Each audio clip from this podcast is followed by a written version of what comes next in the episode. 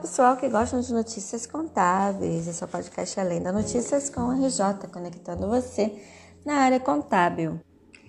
É sabido que a escrituração contábil é obrigatória para todas as entidades, inclusive micro e pequenas empresas, né?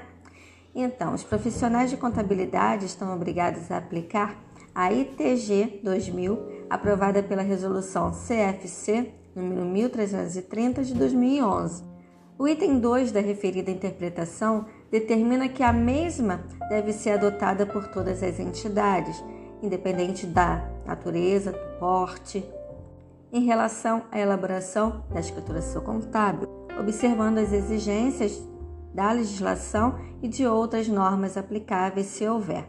A legislação federal também prevê a escrituração contábil como obrigatória, conforme Lei 10.406 de 2002, um novo Código Civil, artigo 1179, que diz: o empresário e a sociedade empresária são obrigados a seguir um sistema de contabilidade mecanizado ou não, com base na escrituração uniforme de seus livros, em correspondência com a documentação respectiva, e a levantar anualmente o balanço patrimonial e o de resultado econômico.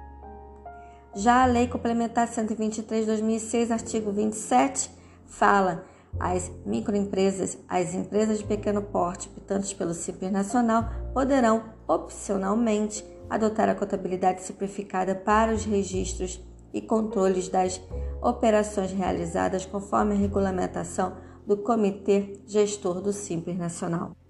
A Resolução 10 de 2007 do Comitê Gestor do Simples Nacional, no artigo 3 diz as ME e as EPP optantes pelo CIP Nacional deverão adotar para os registros e controles das operações e prestações por elas realizadas, parágrafo 3 a apresentação da escrituração contábil, em especial do livro diário e do livro razão, dispensa a apresentação do livro caixa, incluído pela resolução CGSN número 28 de 21 de janeiro de 2008.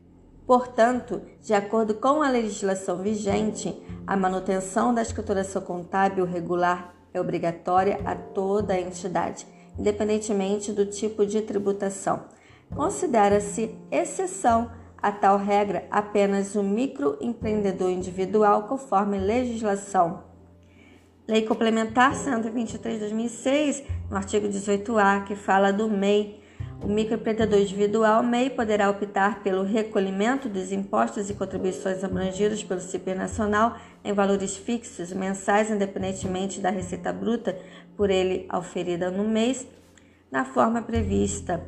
Está lá no parágrafo 1 para os efeitos desta lei, considera-se MEI o empresário individual a que se refere o artigo 966 da Lei número 10.406, de 10 de janeiro de 2002. Na resolução 10 do Comitê Gestor do CIP Nacional, no artigo 7 ele ainda fala sobre o empreendedor individual, que se refere no artigo 966 da Lei nº 10.406, de 10 de janeiro de 2002. Ele diz que o MEI fará a comprovação da receita bruta mediante apresentação do registro de vendas ou de prestação de serviços de que trata o anexo único desta resolução deverá ser preenchido até o dia 20 do mês subsequente àquele em que houver sido auferido a receita bruta.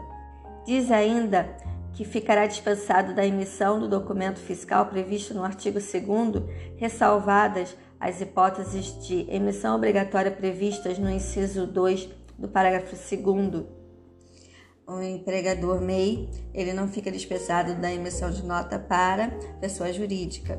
A Escola RJ trazendo mais informações para o seu dia a dia. Eu sou Cristiane Guiot e até a próxima. Tchau, tchau!